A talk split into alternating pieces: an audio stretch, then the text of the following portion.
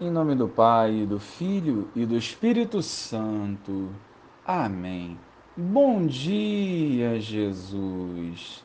Dai-nos uma fé viva que nos inspire a servir por amor. Ilumina nossas mentes e nos encoraja a romper com tudo aquilo que nos impede de viver o teu chamado. Amém. Naquele tempo, disse Jesus aos seus discípulos: se a vossa justiça não for maior que a justiça dos mestres da lei e dos fariseus, vós não entrareis no reino dos céus. Vós ouvistes o que foi dito aos antigos: Não matarás.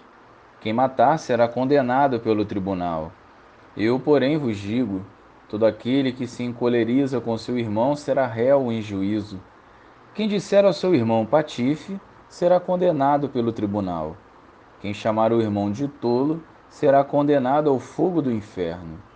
Portanto, quando tu estiveres levando a tua oferta para o altar, e ali te lembrares de que teu irmão tem alguma coisa contra ti, deixa a tua oferta ali diante do altar e vai primeiro reconciliar-te com teu irmão.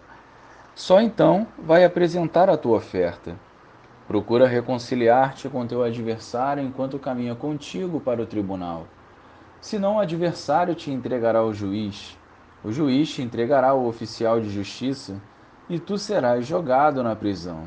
Em verdade eu te digo: dali não sairás, enquanto não pagares o último centavo.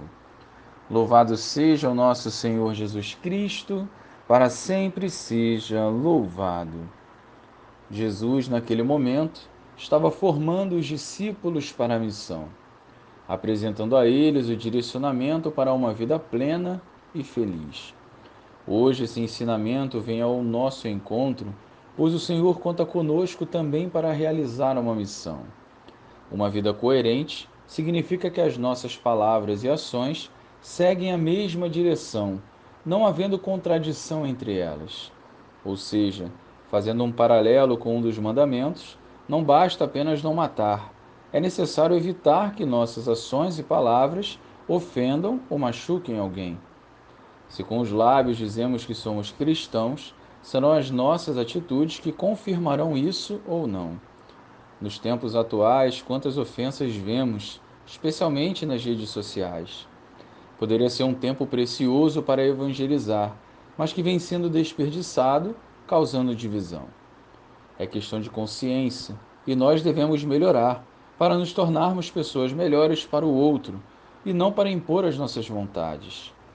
A verdade é uma só, e tudo o que não edifica serve apenas para demonstrar o nosso egoísmo e a nossa imaturidade espiritual.